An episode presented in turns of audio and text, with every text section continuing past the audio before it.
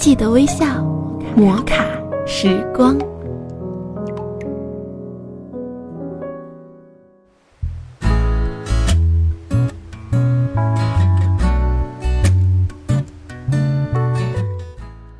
嗨，各位亲爱的听众朋友，大家好，欢迎收听摩卡时光，我是玉芳。在本期的摩卡时光中，玉芳将要和大家一起分享的是：善良就是后路。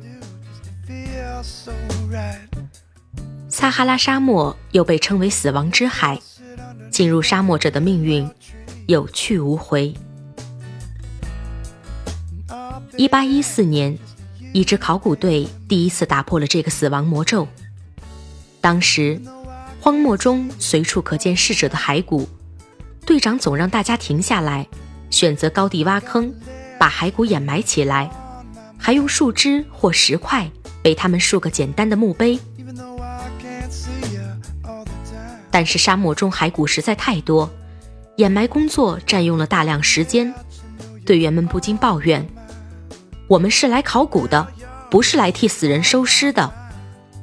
队长固执地说：“每一堆白骨都曾是我们的同行，怎能忍心让他们暴尸荒野呢？”一个星期后，考古队在沙漠中发现了许多古人遗迹和足以震惊世界的文物，但当他们离开时，突然刮起风暴，几天几夜不见天日，接着。指南针都失灵了，考古队完全迷失方向，食物和淡水开始匮乏，他们这才明白了，为什么从前那些同行没能走出来。难之时，队长突然说：“不要绝望，我们来时在路上留下了路标。”他们沿着来时一路掩埋骸骨竖起的墓碑。最终走出了死亡之海。在接受记者的采访时，考古队的队员都感慨：“善良是我们为自己留下的路标。”在沙漠中，是善良为我们留下了路标，让我们找到回家的路。在人生道路上，善良是心灵的指南针，让我们永远不迷失方向。不论你伤害谁，就长远来看，你都是伤害到你自己。或许你现在并没有觉知，但它一定会绕回来。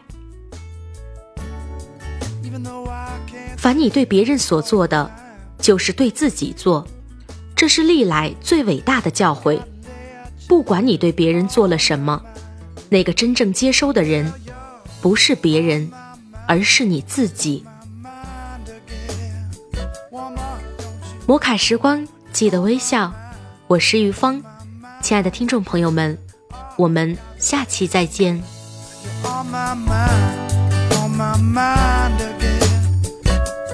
Cause you're